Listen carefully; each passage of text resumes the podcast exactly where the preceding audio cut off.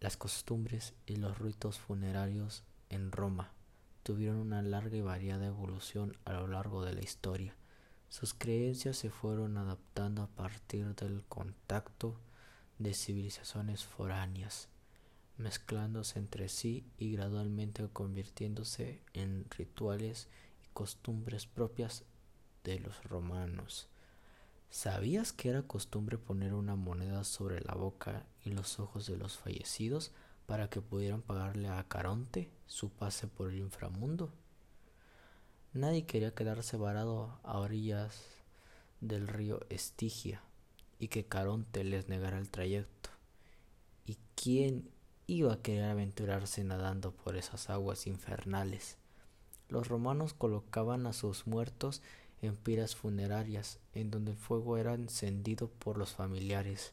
Por lo verdaderamente importante era que este fuego fuera apagado con vino, y había que tener cuidado de no mojar las cenizas, porque no querían que sus muertos vagaran borrachos en el otro mundo. Quién sabe en qué líos se podían meter. Antes de quemar el cadáver se le cortaba un dedo y se arrojaban tres puñados de tierra que simbolizaban su enterramiento.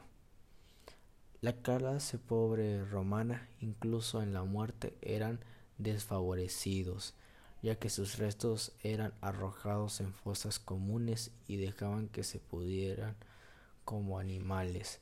A nadie le importaban estas pobres almas. Los romanos asociaban la muerte con la contaminación, tanto material como espiritual. Por tal motivo los entierros se efectuaban de noche y fuera de la ciudad, y los encargados de esas tareas deberían vivir aislados de la comunidad. Y tú ya tienes tu moneda para Caronte.